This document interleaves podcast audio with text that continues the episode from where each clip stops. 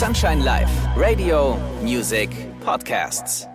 Hallo, liebe We Are the Night Podcast-Freunde. Mein Name ist Felix Kröcher und ich freue mich, dass ihr dabei seid. Heute begrüße ich eine bezaubernde DJ-Kollegin. Geboren ist sie in Blankenburg im schönen Harz. In Halle studierte sie Multimedia-Design. Seit einigen Jahren spielt sie rund um die Welt auf Festivals wie dem Tomorrowland, World Club Dome und wie sie uns gleich selbst erzählen wird, kommt sie gerade aus Mexiko, wo sie erstmals auf dem legendären EDC aufgetreten ist. Also legen wir los. Heute habe ich Pretty Pink zu Gast. Und euch wünsche ich wie immer viel Vergnügen beim Zuhören.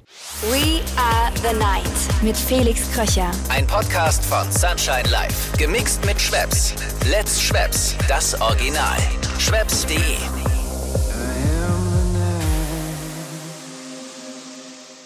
Ja, hallo liebe Anne, schön, dass du zu Gast bist in meinem Podcast We Are the Night. Hi, Felix. Wie geht's dir Danke denn? für die Einladung. Sehr, sehr gut. Bin gerade zurück vom Touren am Wollte ich- Wochenende. Wollte ich gerade sagen, äh, bei der Terminabsprache, da, da warst du unterwegs, hast mir gesagt, dass du unterwegs bist. Wo kommst du denn gerade her? Wo wir gesprochen hatten, war ich in Mexiko. Da hatte ich aber so schlechtes Internet, da hätte das auf jeden Fall nicht funktioniert. Genau. Und jetzt kam ich direkt aus Utrecht. Ach ja, gut. Also ich meine, die, die, Ja. die Antworten waren ein bisschen verzögert, das stimmt. Und bist du fit? Bist gestern zurückgekommen, glaube ich. Ja, ähm, geht. Also ich bin gerade vor einer Stunde aufgestanden. Ich habe noch so ein bisschen Jetlag, da kommt man immer so schwierig aus dem Bett dann, äh, die ersten zwei Tage. Das merke ich auf jeden Fall noch. Gut, Mexiko ist jetzt auch nicht gleich um die Ecke. Ja.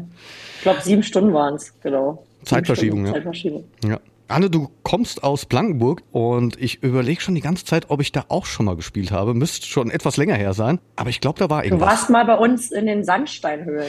War in, das dort? Ähm, Ja. das ist genau bei uns, genau, da warst du mal. Ja, da habe ich damals noch einen Flyer für gemacht, das weiß ich. Ehrlich? Das habe ich noch auf dem Schirm. Ja. Kommen wir später noch dazu, denn du hast Multimedia-Design studiert, aber da kommen wir später noch dazu. Aber jetzt lass uns über dich sprechen. Wie, äh, wie ging es denn in Blankenburg, im, im Harz bei dir los? Wann, wann, wann hast du gemerkt, dass dir die Musik viel gibt? Ich habe irgendwo gelesen, dass du eher durch Zufall zum Auflegen gekommen bist. Ja, also ich war ja schon immer so ein künstlerisch-grafisch äh, versierter Mensch. Ich habe ganz früh schon von meinem Papa einen, ähm, Computer geschenkt bekommen und habe mich da dann halt mit den Programmen ausprobiert, die auf dem Rechner waren, neben der Schule.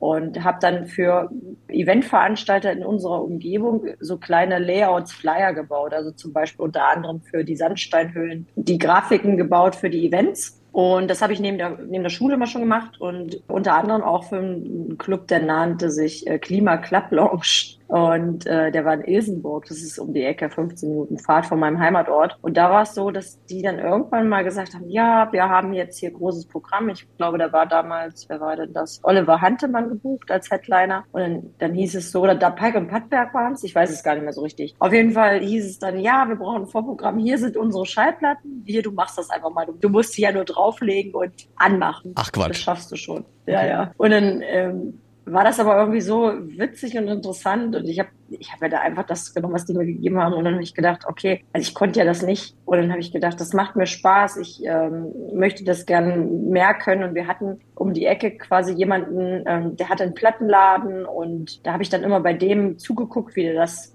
macht, wie der auflegt und auch bei den anderen, die dann nach mir gespielt haben. Und dann habe ich mir das selber so ein bisschen beigebracht, konnte die das Equipment von dem Club ja nutzen. Und dann ähm, habe ich da eigentlich relativ oft das Vorprogramm gemacht und irgendwann ging es los, dass mich Leute dort gesehen haben und gesagt haben, oh, die wollen wir buchen. Und dann hatte ich aber noch gar keinen Namen. Also dann ging es aber los, quasi. Dann Ja. ging's los. Ja, zufällig so ein bisschen. Aus dem grafischen, äh, künstlerischen Bereich dann doch zur Musik. Genau. Aber wir haben uns damals nicht kennengelernt, oder? Zu, zu der Party in den Sandsteinhöhlen. Ich glaube nicht. Also nicht persönlich, glaube ich. Also ich bin da ja auch, ich, ich kannte immer keinen mit Namen und ich bin, da mal, ich war ja gar nicht so involviert in der Szene. Ich habe, ähm, also ja, das hat sich dann alles erst entwickelt. Das geht mir immer noch so. Also, ja. Dass du mal keinen Namen kennst. Nein, Quatsch. Ich glaube, letztes Mal habe ich dir auch gewunken, da hast du, da hast du gedacht, wer ist denn das? Wahrscheinlich. Wo, wo Das war denn das? Wo, ah, doch, das war Time Warp, oder? Haben wir uns gesehen. Das Time? Warp hatte ich dir kurz Hallo gesagt, aber da, da war es ja so äh, umwuselt von allen Leuten und dann habe ich gedacht, das hat er jetzt wahrscheinlich gar nicht mitbekommen. Ähm, ja. Ja, Und vielleicht- irgendwann hatten wir mal zusammen gespielt auf einem Event und da weiß ich noch, da standen, haben wir vom Hotel gestanden und gequatscht. Ja. Aber das ich weiß auch nicht mehr, wo das war. Das müsste aber ja. so mit der erste richtige, also dass wir uns auch unterhalten haben. Ne? Ja, Also- genau. Ja, weil ich Genau. glaube schon, dass wir das ein oder andere Event schon gemeinsam bespielt haben. Ja, das, das kann sein, ja. Aber man, man sieht sich ja, wenn man im anderen Genre ist, nicht so oft. Dann ist man auf einem anderen Floor oder dann, ähm, ja, sieht man sich halt ja nicht. Naja, in Mexiko immer. war ich jetzt nicht. Na, aber schon mal interessant, wie es losging bei dir. Und dann ging es ja aus dem Harz raus und du bist sehr viel unterwegs, das muss man sagen. Und das schon seit vielen Jahren. Ja, ich mache das ja eigentlich schon ganz lange jetzt, aber so richtig unterwegs bin ich jetzt erst nach Corona. Also ähm, ich war früher halt mehr Deutschland. Also ich habe viel in Deutschland gespielt, also alle meine Shows waren hier. Und jetzt kommt es auch ein bisschen im, im Ausland zum Rollen und das ist echt toll. Glaubst du, das liegt auch an den Produktionen? Denn du hast ja starke Produktionen am Start definitiv. Und, und auch an der Kontinuierlichkeit. Also ich bin, glaube ich, also ich würde das jetzt nicht beschreiben, aber ich bin, glaube ich, die einzige Frau, die so kontinuierlich Content raushaut. Und das sehr erfolgreich, das muss man sagen. Ja, ja. läuft ganz gut. Ja. Ich habe mir vorhin noch das Video angeschaut. Das eine kan kannte ich noch gar nicht. Welches Video hattest du dir angeschaut? Ähm, ich weiß nicht, wie es hieß, aber ähm, war toll. Also. aber richtig tolle Produktion, das muss man sagen. Wurde mir direkt angezeigt, weil ich bereite mich ja immer so ein bisschen auf den Podcast vor. Ah, okay, okay, okay. Also so eine Anzeige quasi von meinem, äh, von meinem, vom letzten Track oder wie? Genau, ja, oder, oder ah. es war irgendwie, es muss so ein Musikvideo gewesen sein. Ja, ja, ja, das kann sein. Ich, das mache ich eigentlich immer, wenn die rauskommen, weil man bei Social Media doch relativ schlechte Reichweite immer bekommt. Natürlich, da setze ich dann immer quasi äh, so ein schönes Live-Video und dann mache ich meinen neuesten Track drauf, damit auch alle Fans das mitbekommen. Weil es ist wirklich echt schwierig, ne? Ja, weißt ja selber wahrscheinlich, dass aber, die Reichweite uns immer so cuttet, leider. Aber das sind wir schon mal ein Thema, denn du hast, und das haben wir eben gerade schon angesprochen, du hast Multimedia-Design studiert. Wie, wie kam es dazu? Wie gesagt, also ich hatte ja von meinem Papa den Rechner bekommen und habe ja immer sehr gerne, also Kunstart, ähm, Collagen, am, so kleine Flyer und äh, halt Grafiken am Rechner. Das, das hatte ich halt schon immer erstellt, schon ganz lange während der Schulzeit. Hatte da auch ein bisschen mich finanziert mit, habe da mein Geld mit verdient. Also ich war auch Kellner, aber ich habe auch sowas gemacht und ähm, genau, da ging es dann und dann hieß es, was willst du studieren? Dann wollte ich erst Psychologie studieren. Dann habe ich, ich wusste es halt nicht so richtig, dann habe ich das mal angefangen und ähm, das war toll, weil dann, nachher konnte ich dann auch den, die Audioschiene damit be, bestücken. Also wir haben zum Beispiel beim Studium auch den Sound für den letzten Audi gemacht damals und sowas. Also es war echt total weit gefächert und das hat ähm, super Spaß gemacht und ähm, habe das auch abgeschlossen. Also eigentlich meinen Eltern zuliebe. Ich habe ja dann schon richtig Musik gemacht in der Zeit, habe das Studium abgeschlossen, also Bachelor Master gemacht und äh, bin dann quasi die letzte Instanz war die äh, Hochschule Halle, Kunsthochschule Halle und dann bin ich hier geblieben in der Region und lebe jetzt in Leipzig. Sehr schön. Respekt. Na, ist ja auch vernünftig. Ja, sehr vernünftig. Ja. Und, und Aber das war wirklich, weil, weil ich eigentlich mir nicht die Blöße von meinen Eltern geben wollte, dass ich jetzt voll, voll Fulltime Musician bin. Das äh, war am Anfang noch nicht so, äh, also mein Dad fand es, glaube ich, nicht so gut. Der war jetzt übrigens auch in Mexiko das erste Mal mit dabei. Er hat das das erste Mal mal miterlebt jetzt. Hat nur gesagt, die Musik war sehr laut.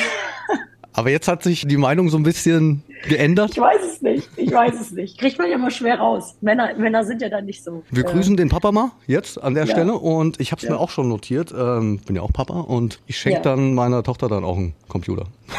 Auf jeden Fall. Ganz früh. Dann kannst du genau. auf deinen Spuren wandeln. Auf jeden Fall, du hast ja total viel aufgebaut schon. Das ist ja eigentlich das, das, der beste Ausgangspunkt. Aber in dem Sinn nutzt du das dann auch und machst du dann auch Videos dann selbst? Ist das dann der Fall? Ja, also ich mache eigentlich alles selber. Also meine ganzen Social Medias äh, mache ich selber, ähm, wenn ich jetzt Material habe. Natürlich habe ich immer einen tollen Videografen mit dabei, der halt was aufnimmt, weil ich kann mich ja nicht selber filmen. Schwierig. Also klar, äh, ja, weiß ja, genau, ja. genau schwierig. Äh, ich habe zwar immer die GoPro mit, die vorne steht und irgendwie so eine 3D-Kamera, die da noch dabei steht, aber man braucht dann schon jemanden, der einem auch von hinten mal filmen kann, weil die Leute möchten ja auch mit drauf sein, nicht nur über ich. Die wollen ja nicht immer mein, mein Gesicht nur sehen. Und dann, wenn das Material aber da ist, dann mache ich daraus viel auch selber. Also ja, genau. Das ist schön, das vereint sich ja dann. Ja, definitiv.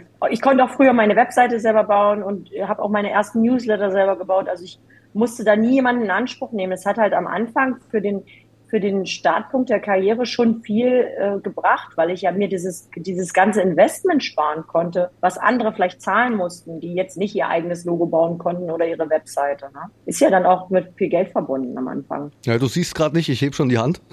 Ja. also, ja, du bist mir meilenweit voraus. Also ich bin da komplett. Ich kann höchstens. Muss man ja aber auch nicht. Ne? Also man ja. muss ja nicht alles können. Ich sage immer so, wenn man ein Haus baut man ja auch nicht selber. Da hat man auch seinen Architekten und die ganzen Gewerke.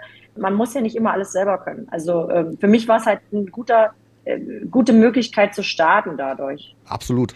Absolut. Ich meine, ich kann einfach hier dumm in so ein Mikro reinsprechen. Das kriege ich noch hin. Dafür hörst du dich sehr professionell an und äh, Ehrlich? das muss man auch erstmal können. Naja. Ja. Naja, gelernt ist gelernt.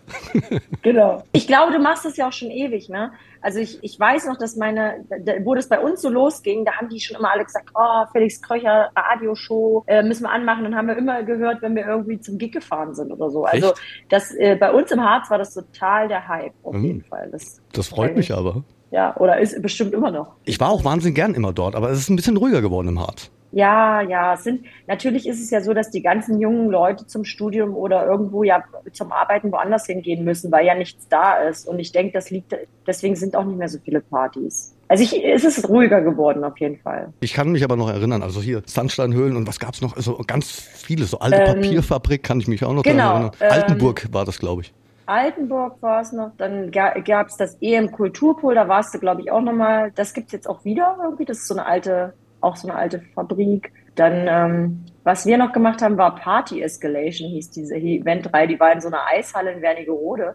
Ich weiß gar nicht, da hatten wir dich, glaube ich, auch mal gebucht, aber ich war, ich, Ah. Ja, das war Wernigerode auch sagt mir sehr was. mega geil. Ja. Ja, ja Aber genug cool. von mir jetzt erzählt. Ich habe mich natürlich ein bisschen belesen, mich auf dich vorbereitet und ich habe es ja schon gesagt, ab und an haben wir uns ja auch schon gesehen, sind uns begegnet. Du hast ja so gesehen auf, ja, eigentlich auf allen Festivals gespielt mit Rang und Namen. Äh, Gibt's für dich aus deiner Karriere so das absolute Highlight? So, so ein Gänsehautmoment, den du nie wieder in deinem Leben vergessen wirst? Also ich muss schon sagen, ähm, jetzt am letzte Woche war ich ja bei der EDC in Mexiko das allererste Mal und das war krass. Also das war wirklich, ich ähm, hatte eine relativ frühe Playtime um 8 Uhr und habe dann so gedacht, na ja, geht dann wohl so mit, den, mit der Masse an Leuten. Hm. Und ich kam da raus und ich habe gedacht, ich fall tot um. Also da war mehr Leute, konnte man auf diesen Platz nicht pressen. Es war wirklich krass.